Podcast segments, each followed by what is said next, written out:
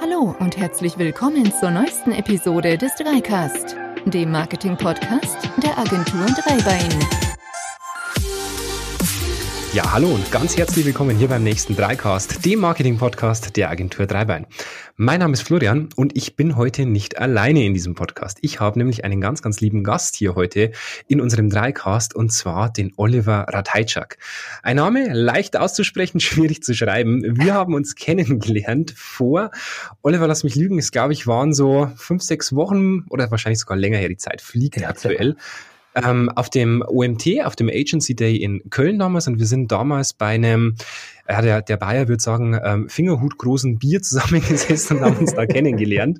Ähm, magst du dich einfach ganz kurz selber unseren Hörern vorstellen, wer du bist, was du machst und was dich vielleicht hier auch in diesen äh, Podcast bringt, auf was du dich so freust im Gespräch? Wir hatten ja schon einen Podcast. Schieß einfach mal los. Hallo Florian, also freue mich erstmal, dass es geklappt hat, dass wir jetzt äh, hier in deinem Podcast sprechen. Also mein Name ist Oliver Ratajczak, ich bin Ratgeber für profitable Kundenbeziehungen und helfe Unternehmen dabei, aus ihren Kunden langfristige und profitable Stammkunden zu machen. Und äh, ein Thema sozusagen beim, beim Wie mache ich aus meinen Kunden Stammkunden ist halt äh, rauszukriegen, wie geht's denen, äh, wo drückt der Schuh, beschweren die sich und wenn die sich beschweren, was kann ich damit denn tun? Mhm, okay, super. Das passt nämlich super gut zu unserem heutigen Thema. Ähm, wir haben uns gedacht, wir sprechen über das Thema Bewertungen im Netz. Mhm. Das letzte Thema unseres regionalen IHK-Magazins war ja Kunden richten im Netz. Mhm. Und ja, wir haben uns gedacht, wenn du schon aus dem Beschwerdemanagement kommst, das ist doch perfekt. Lass uns mal über das Thema mhm. Bewertungen sprechen. Mhm. Wie nimmst du denn die Thematik so wahr? Also wenn du jetzt mal zurückblickst, was hat sich so die letzten zwei, drei Jahre geändert im Vergleich zu Online-Bewertungen vielleicht vor sieben oder acht Jahren? Wie, wie ist da so dein persönliches Empfinden? Also ich sag mal, ich, ich bin ja schon ein bisschen länger in dem Thema unterwegs. 2000, 2001 mhm. äh, war ich damals verantwortlich für die Entwicklung Entwicklung einer Beschwerdemanagementlösung, also praktisch eine mhm. Software, die Unternehmen einsetzen, um mit Beschwerden und Feedback und richtenden mhm. Sprüchen sozusagen der Nutzer da draußen umzugehen. Da mhm. war es halt eher äh, der, die direkte Ansprache an das Unternehmen. Also mhm. die haben einen Brief geschickt, die haben einen Fax geschickt, die haben eine E-Mail geschickt und sich dann mhm. beschwert. Ähm, in den letzten Jahren wird es natürlich immer zusehend, äh, dass Leute dann einfach sagen, bevor ich mir jetzt die Mühe mache und irgendeine Adresse äh, meine Beschwerde schicke, mache ich es doch einfach öffentlich, dann werden die schon reagieren. Und mhm. Äh, das ist genau das wahrscheinlich, worauf du hinaus willst. Schlechte Bewertungen da draußen bei Google, bei Facebook, bei, bei sonstigen Portalen. Mhm. Ganz genau. Also wir beobachten das natürlich als Agentur genauso. Es gibt mittlerweile sehr, sehr viele Kunden, die einfach online ähm, Google-Bewertungen abgeben, Facebook-Bewertungen abgeben. Ähm, man hat immer so das Gefühl, es bewerten nur die Leute, die unzufrieden sind. Also gerade im Bereich Facebook hast du das Gefühl, es gibt häufig nur Ein-Sterne-Bewertungen, nur fünf Sterne. Ich glaube, bei manchen Leuten ist der Browser einfach so kaputt, dass zwei, drei und vier Sterne gar nicht abzugeben gehen. Geht es dir denn da genauso? Also Facebook hat ja mittlerweile auch umgestellt. Du kannst ja bei Facebook nur noch sagen, du empfiehlst dieses Unternehmen, hat diese Sterne rausgenommen. Findest du sowas gut? Findest du sowas schlecht? Wie ist so deine Meinung als Beschwerdemanager zu solchen Themen? Ähm, es ist total unterschiedlich und sehr regional unterschiedlich und auch länderspezifisch unterschiedlich unterschiedlich. Also ähm, meine Frau äh, veröffentlicht diverse Bücher, hat schon diverse Bücher geschrieben und ähm, mhm. da gab es auch irgendwann mal ähm, einen Freund, der sie gut bewertet hat mit einer Amazon-Bewertung. Äh, super Buch, total toll recherchiert, alles großartig, vier Sterne. Und dann mhm. denkt man auch so, hä? Was hat denn da, was, was, hat denn da gefehlt für den letzten? Äh, Aussage mhm. war, ja, fünf Sterne wäre ja praktisch äh, Shakespeare-Niveau, äh, das, das wird er nicht geben. Und da merkt man mhm. halt schon, wie abstrus manchmal so Bewertungen sind. Also für den einen ist halt mhm. vier Sterne äh, ein Schlag ins Gesicht und für den anderen ist vier Sterne schon ganz schön toll. Es ist halt immer eine Definitionssache. Ne? Also du kannst genau. ja auch sagen, ähm, fünf Sterne, klar, wäre Shakespeare. Du kannst aber auch sagen, hey, fünf Sterne, es war eine pünktliche Lieferung. Genau. Manchmal gibt es ja auch einen Stern, äh, wo das Produkt mit einem Stern bewertet wird, weil das Produkt gar nicht zugeschickt wurde von Amazon oder so. Das habe ich auch schon mal ja. gelesen, wo ich denke, oh Mann. ähm, also, und das macht es halt so schwierig. Das ist eigentlich mhm. eine Frage der Bewertung, aber wer hat eine DIN-Norm dafür aufgestellt und wer sorgt dafür, dass alle Menschen da draußen sich daran halten, dass, was das heißt? Also, ich finde, mhm. man kann daraus eine ganze Menge Tendenzen ablesen, ähm, aber auf alle Fälle, ne, wenn einer einem einen Stern gibt, gibt es da ein Problem, man mhm. muss sich drum kümmern. Wenn er einem mhm. fünf Sterne gibt, äh, gibt es da vielleicht äh, Potenzial, mehr rauszuholen. Ja, das stimmt. Also wie, wie stehst du potenziell solchen Bewertungen gegenüber? Also wir hatten zum Beispiel jetzt in der Vergangenheit häufiger Kunden, die sich gegen eine Facebook-Seite entschieden haben, weil sie Angst hatten vor schlechten Bewertungen. Ähm, wenn man mit kleinen Kindern Verstecken spielt, gibt's ja, äh, und die das noch nicht so geübt sind, dann heben die manchmal einfach die Hand vor die Augen, weil sie einen dann nicht mehr sehen, denken sie, sie seien versteckt. Das, das ist, glaube ich, genau so ein Effekt. Also, ein sehr guter Vergleich. Äh, also äh, Kopf in Sand stecken und dann hoffen, dass, dass die Bewertung einen nicht erwischen, klappt halt nicht mehr. Also auch wenn, auch wenn ich nicht bei Facebook, bei Google, bei sonstig bin als Firma, trotzdem mhm. gibt's da Bewertungen. Also und, mhm. und die Leute lassen sich ja nicht nehmen, über einen zu sprechen. Und dann würde ich sagen, ist es doch das Beste, man ist dabei, kriegt das mit und kann reagieren. Finde ich super. Meine Antwort war damals tatsächlich ein bisschen anders, aber geht in eine ähnliche Richtung. Ähm, ich hatte damals gesagt, wenn ihr einen Haufen schlechte Bewertungen bekommt und davon Angst habt, dann ich nicht das Portal kacke, sondern ihr vielleicht. Und ich glaube, ist derselbe Gedankengang sozusagen. Also sich davor zu verstecken, bringt ja nichts. Man muss entsprechend darauf eingehen. Ähm, wie würdest du das sehen? Ich bekomme jetzt als Firma eine schlechte Bewertung. Wie sollte ich darauf reagieren? Gibt es da irgendwelche Musterlösungen aus dem Beschwerdemanagement? Was ist so deine Herangehensweise an solche Themen? Also ich sag mal, die letzten 20 Jahre, das, was sich rauskristallisiert hat als Musterlösung, ist, äh, frag dich mal selbst, äh, wie wie würdest du dich fühlen, wenn das so passiert wäre, wenn du den Vorgang nachvollziehen kannst? Keine Ahnung. Du bist mhm. jetzt ein Restaurant äh, und du kannst dich dran erinnern an den Abend, äh, was da passiert ist. Äh, wärst du begeistert gewesen oder wärst du auch so erzürnt, dass du dich hinsetzt und dir die Mühe machst, eine Ein-Sterne-Bewertung zu schreiben? Mhm. Äh, und wenn dem so ist und man sich da erstmal so einfühlt, dann hat man schon ein ganz anderes Verständnis. Also es geht halt hauptsächlich darum, Verständnis dafür zu haben, warum die Leute das machen. Mhm. Ich bin jetzt seit fast 20 Jahren in dem Thema unterwegs, habe einen Arbeitskreis zum Thema Beschwerdemanagement geleitet. Äh, da waren, ich sag mal, die ganze Bankenbranche mindestens mal äh, aus Deutschland drin äh, und wir haben da mhm, wirklich über mhm. professionellem Niveau über Beschwerdemanagement gesprochen. Und äh, mhm. die Grundaussage von allen war, ja, es gibt diese Trolle, die einfach nur äh, aus schlechtem Grund sich beschweren oder weil sie mhm. irgendwie, äh, weil sie was Schlechtes gegessen haben. Die mhm. gibt's, aber die sind verschwindend gering. Das heißt, mhm. ich habe gelernt, wenn jemand negativ bewertet, dann ist da irgendwas ob man mhm. dafür was kann als Unternehmen. Ne? Es kann auch sein, dass der sich über die Gesamtpolitik der Bankenlandschaft beschwert, obwohl man eine Bank mhm. ist und damit gar nichts zu tun hat. Aber da ist irgendwas mit dem. Und äh, das ist eine Chance, mit dem in Kontakt zu kommen und äh, mal zu sprechen im Zweifelsfall. Mhm. Okay, also du empfiehlst auch immer den direkten Draht zum Kunden, mit dem Kontakt aufzunehmen, sich in dessen Situation reinzuversetzen und dann auch irgendwie scha zu schauen, ob man das Ganze klären kann. Würdest du das innerhalb der Bewertungen machen? Würdest du den Weg außerhalb suchen? Ist da irgendwelche ähm, Vorgehensweisen? Also ich bin ein großer Freund von persönlicher Kommunikation, also gerade in dem Fall der Beschwerde, also irgendwie mhm. anrufen, wenn es geht. Wenn es mhm. lokal ist, kennt man seine Pappenheimer vielleicht. Ähm, mhm. Ich würde die Diskussion nicht anzetteln wollen öffentlich. Das führt manchmal zu ähm, zu, zu, zu heillosen Diskussionen, weil das geschriebene Wort erscheint manchmal präzise, ist es aber nicht oder kann immer anders verstanden werden. Und dann mhm. schreibt man irgendwas als Antwort, meint es gut, der versteht es falsch, dann eskaliert das total und dann hat man danach eine Riesendiskussion öffentlich, die will kein Mensch. Also ja. ich rate dazu, möglichst persönlich ran und äh, das alles klären. Aber wenn, das, wenn der Vorgang nachher geklärt ist, ähm, rate ich dazu, meinen Kunden ähm, nachher öffentlich zu kommentieren, lieber Herr Müller, äh, schön, dass wir das alles klären konnten und bla bla bla. Das dann mhm. sozusagen, wenn noch mal einer bei der Beschwerde vorbeikommt, sieht, ach guck mal, die haben sich gekümmert, ist geklärt. Damit dann nicht, Klasse. damit dann nicht einfach Beschwerden so im Raum rumstehen und äh, der Nutzer, der davon nichts weiß, vorbeisurft und denkt, guck mal, die kümmern sich gar nicht. Mhm, ganz genau. Also im Prinzip ähm, eine ähnliche Vorgehensweise, wie wir zum Beispiel Unternehmen bei E-Mails machen, wo wir einfach sagen, man weiß nie, in welcher Situation der Kunde die E-Mail liest, ist er gerade aufgrund eines anderen Vorgangs, mit dem wir überhaupt nichts zu tun haben, vielleicht in einer ganz anderen Stimmung, die gerade nicht zu der E-Mail passt. Wir schreiben die mit einem Lächeln auf der Lippen mhm. und der liest die, als würden wir ihn anschreien. Und genau die gleiche Thematik hast du natürlich bei Bewertungen auch. Also der meint es vielleicht gar nicht mal negativ, aber in dem Moment hast du natürlich, du siehst den einen Stern als Unternehmer, mhm. bist in der Laune, dem Deppen, den drücke ich jetzt richtig eins rein und dann schreibst du ja auch ganz anders. Und deswegen, äh, im Prinzip, man kann es nur unterstreichen. Leute anrufen, miteinander sprechen, das war immer schon der beste Weg. Stimmt. Äh, auf der, auf der Online-Marketing-Konferenz, wo wir uns kennengelernt haben, hatte ich ja eine Session zum Thema äh, Arbeitsklima, gutes Arbeitsklima und dass man gut miteinander zusammenarbeiten soll. Das betrifft aber nicht nur die Zusammenarbeit mit den Mitarbeitern, sondern auch mit dem Kunden. Und da gibt's einen Tipp, schlaf eine Nacht drüber, heißt der. Also mhm. wenn man sich ärgert, schlaf eine Nacht drüber, weil es, es bringt einfach nichts. Wenn man merkt, so, ich, ich, jetzt schreibe ich dem mal, äh, lass es, mach den Rechner zu, äh, schreib morgen. das geht ja. immer in die Hose. Mhm. Das stimmt.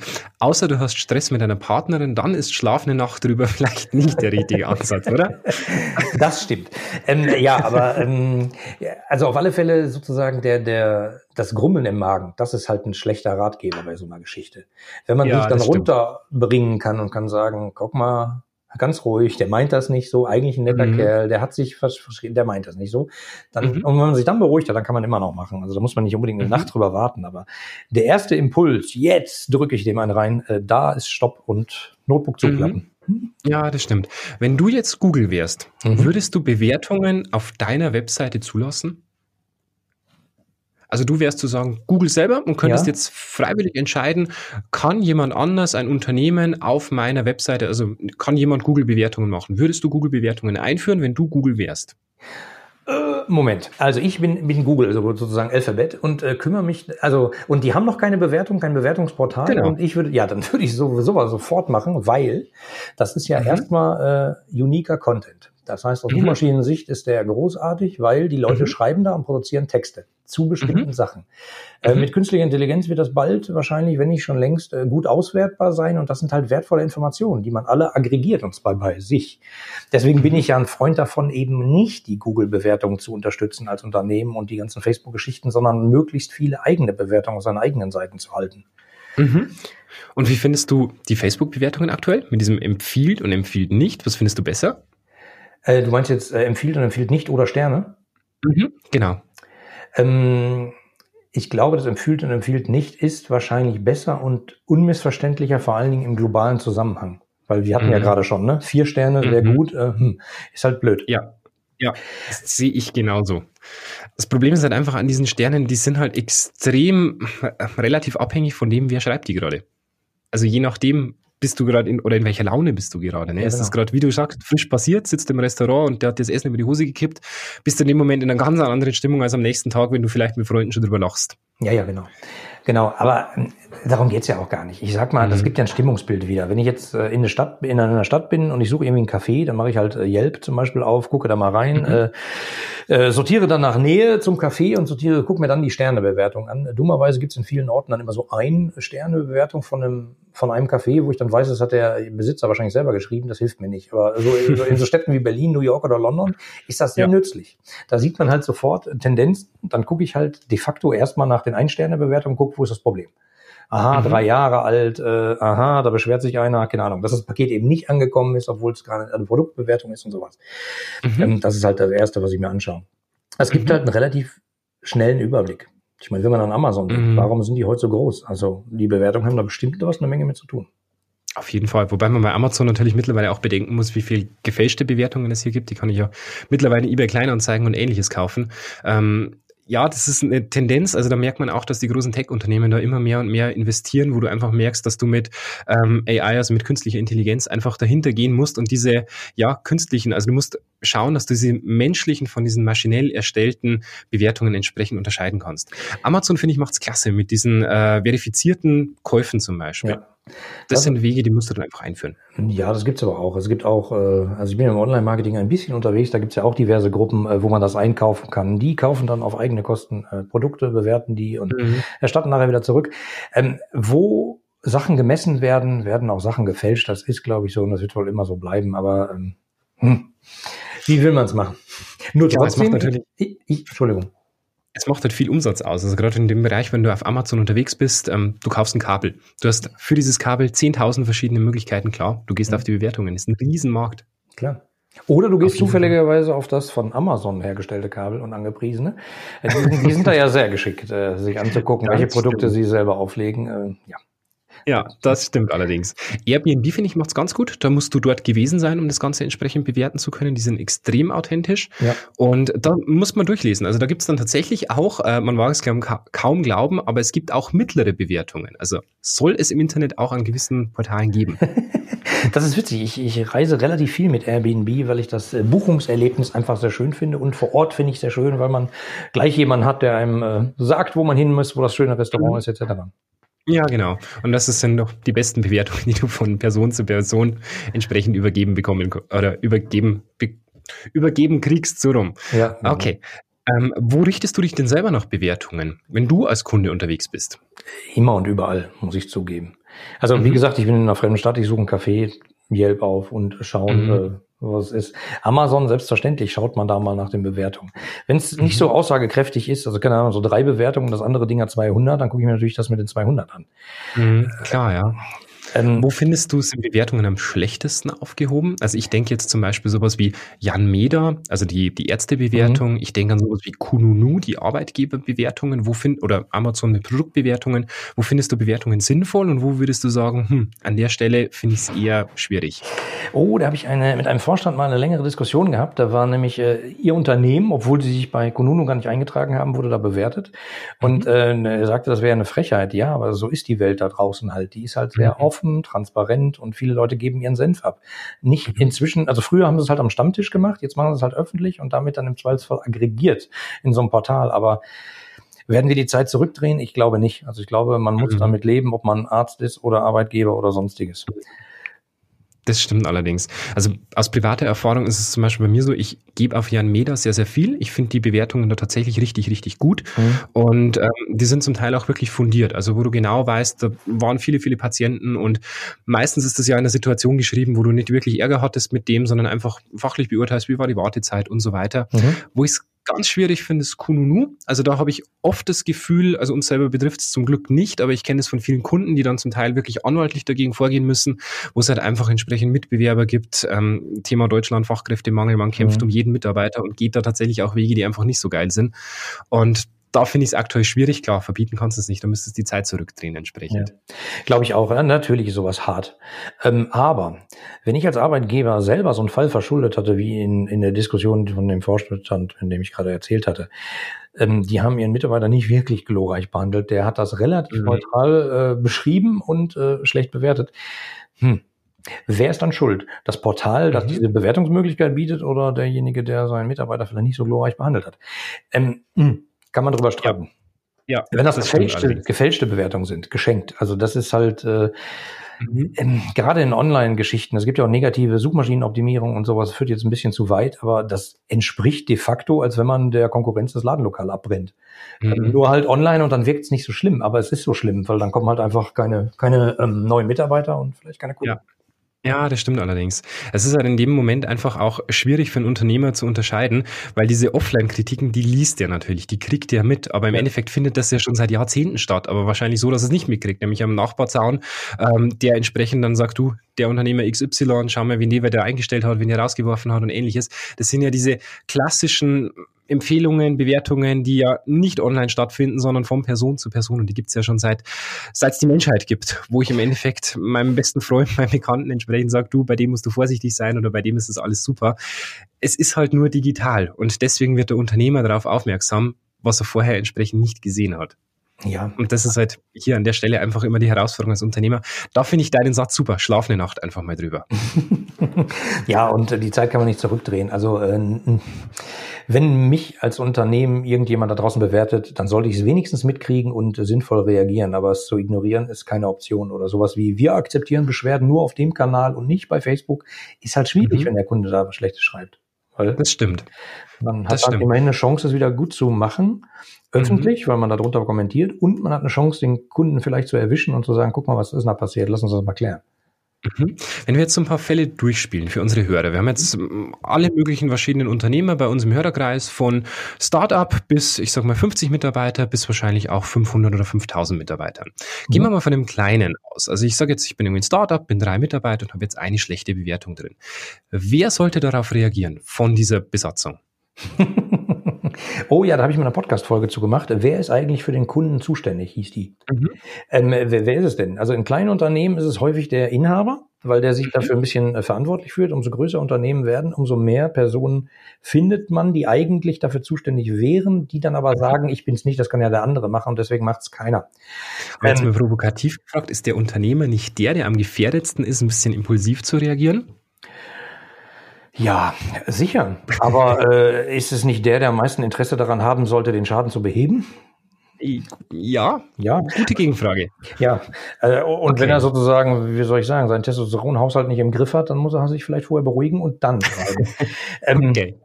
Was, was, was soll ich da anderes empfehlen? Also mhm. ähm, dafür mhm. jemanden abzustellen, wie wir nehmen mal einen Schülerpraktikanten, der kann sich um die schlechten Bewertungen kümmern. Gottes Willen. Ja, äh, habe ich alles erlebt. Du glaubst es nicht. Also okay, habe ich alles erlebt. Also ja, das macht jetzt unser unser, unser Bachelor äh, hier, der mhm. macht das nebenbei als äh, Arbeit, äh, wo ich dann immer denke, Mann, also gerade im Beschwerdemanagement, wenn ich irgendwie mhm. hinkriegen kann, würde ich da die erfahrensten Leute aus dem ganzen Unternehmen reinsetzen.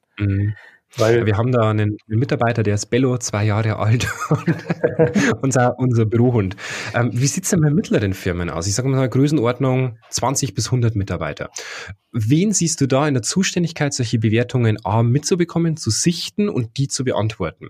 Würdest du sagen, das ist eher auf der Social-Media-Seite, auf der Marketing-Seite, auf der Management-Ebene? Wo würdest du sowas irgendwo verorten? Ähm, wenn ich es mir wünschen könnte, gäbe es da den einen, der für Kunden zuständig ist. Gibt's aber mhm. selten. Und ich habe in den letzten mhm. 20 Jahren die Zuständigkeit für Beschwerden in allen Abteilungen erlebt. Also bis hin zu mhm. IT, äh, im Marketing, manchmal Kommunikation, äh, jetzt äh, neuerdings nicht im normalen Marketing, sondern im Social-Media-Marketing. Und ich frage mich immer, Mann, Mann, Mann, ist das sinnvoll, das so zu trennen und zu sagen, das machen die? Die haben Kontakt mit unserem bösen Kunden oder äh, müsste das nicht zentraler, sinnvoller funktionieren. Ich glaube, es müsste zentraler organisiert sein. Das heißt, ein mhm. zentrales Beschwerdemanagement Abteilung, hm, vielleicht ist es auch eine Person, je nach Größe. Aber es muss halt schon der eine sein, der Impulse mitkriegt. Aber der muss nicht nur die Beschwerden mitkriegen, der muss im Zweifelsfall auch Lobe mitkriegen, der muss mitbekommen, mhm. im Zweifelsfall, was der Wettbewerb gerade tut. Das hängt ja alles zusammen. Mhm. Das heißt, wir gehen jetzt einfach mal von einer Firma aus, ähm, 50 Mitarbeiter. Mhm. Wir haben ein Metallverarbeitungsbetrieb zum Beispiel. Wo würdest du das sowas verorten? Würdest du dafür eine Stelle schaffen, die dann in Zusammenarbeit mit, mit anderen Abteilungen solche Fälle entsprechend löst? Oder würdest du sagen, naja, das ist eine Teilbeschäftigung einer bereits existierenden Stelle aller Buchhaltung oder ähnliches? Kommt immer darauf an, je nachdem, äh, wie viel Transaktionen sozusagen passieren. Also wenn man mhm. ein Unternehmen hat, was keine Ahnung, jeden Tag 10 Millionen Produkte produziert und raushaut, gibt es auch möglich, möglichst viele Fehler bei möglichst vielen mhm. verschiedenen Kunden, die passieren können. Mhm. Dann mhm. schafft das vielleicht eine Person nicht mehr. Mhm. Ähm, man hat ja selber so ein Gespür vielleicht dafür, äh, was, man, was man los ist. Bevor man jetzt einen einstellt, würde ich sagen, nimm erstmal einen, der so ein bisschen online-affin ist im Unternehmen, vielleicht ist es Marketing und äh, statte die mit ein bisschen Tools aus, um zu beobachten, was da draußen so passiert. Das mhm. ist ja kein großes Hexenwerk. Ich meine, mhm. man setzt sich ein paar Google Alerts auf, dann kriegt man schon mal eine Menge mit. Man kann die üblichen Portale scannen ähm, und dann ist man schon mal ein bisschen im Bilde. Zumindest weiß man dann, oh, schau mal, da haben wir in den letzten drei Jahren 250 schlechte Bewertungen bekommen, da müssen wir uns drum kümmern. Das schaffe ich aber nicht. Ja. Dann kann man die Stelle schaffen. Mhm, okay. Und natürlich dann die, die Abschlussfrage. Richtig große Unternehmen, 500, 5000 Mitarbeiter. Da würdest du dann wahrscheinlich wirklich extra Abteilungen, Stellen dafür schaffen, wo du sagst, die sind darauf spezialisiert, oder? Ja, das würde ich tun. Und das geht halt auch noch in, in verschiedensten Hierarchiestufen kann man das Ganze ausbauen. Ein guter Freund von mir war verantwortlich für das Beschwerdemanagement einer großen Bank. Und mhm. die hatten das sehr geschickt gelöst. Die hatten eine Beschwerdemanufaktur und die hatten eine Beschwerdefabrik. Also nicht, die, mhm. nicht die Beschwerden fabriziert hat, sondern die Beschwerden bearbeitet hat im Fabriksteil. Mhm. mhm. Das waren halt, äh, keine Ahnung, der Kontoauszugsdrucker funktioniert nicht, ihre letzte Preiserhöhung finde ich blöd. Da muss sich keiner drei Tage dran irgendwann Gedanken machen. Das sind im Zweifel Textbausteine, kleine Gutschrift, zack. Aber mhm. wo jemand sagt, äh, Sie haben mir diese Aktie empfohlen, jetzt habe ich meine komplette Rente äh, verloren, äh, da muss man schon mal ein bisschen mehr Arbeit reinstecken. ja, das sind alles, sind alles Fälle aus dem Leben. Ähm, aber genau sowas zu organisieren, ist halt die Kunst. Mhm. Das auf jeden Fall. Wie viel Aufwand stecke ich rein? Okay, super. Vielen, vielen Dank. Ähm, Abschließende Frage natürlich noch für unsere Hörer. Sie haben jetzt ganz, ganz konkrete Fragen zum Thema Bewertungen, zum Thema Beschwerdemanagement. Mhm. Wo kann man dich erreichen? Wo kann man dich hören? Wo kann man mehr Informationen zu dich und deiner Arbeit finden? Ja, ganz einfach. Unter meiner Webseite www.ihre-kundenbrille.de und äh, ich biete sozusagen auch Leuten immer freitags ein bisschen Zeit an ähm, für einen virtuellen Kaffee. Also da kann man einfach mit mir in meinem Online-Kalender sich einen Termin raussuchen, kann dann, äh, ich rufe dann zu dem Zeitpunkt einfach an, äh, beantworte die Fragen, das Ganze kostet auch nichts. Und das ist unter www.ihre-kundenbrille.de slash, also der Schräge über der 7 Kaffee. Also K-A-F-F-E-E. -E. Mhm. Okay, super. Oliver, vielen, vielen Dank für deine Zeit. Ähm, Bewertungen sind, glaube ich, ein gutes Stichwort, denn ähm, wenn ihr jetzt gerade zuhört, ihr könnt uns mit Bewertungen nämlich gleich helfen. Ihr hört ja gerade unseren Podcast. Und auch hier ist es so, dass Bewertungen für uns sehr, sehr wichtig sind. Das heißt, wenn ihr eine positive Bewertung habt, dann lasst uns die natürlich zukommen auf diesen Podcast, aber natürlich auch gerne auf Olivers Podcast. Und wenn ihr Kritik habt, konstruktive Kritik, dann telefoniert einfach mit uns, ruft uns an, schickt uns eine Mail, dann können wir da entsprechend darauf reagieren und es beim nächsten Mal besser machen. Oliver, vielen, vielen Dank, dass du dabei warst. Ich freue mich, ähm, wenn wir uns mal wieder hören. Gerne. Wenn wir eventuell eine weitere Podcast-Folge dann entsprechend mal planen. Und dann sage ich vielen, vielen Dank fürs freundliche Zuhören und bis zum nächsten Mal, liebe Hörer. Macht es gut. Tschüss. Bis dann. Tschüss.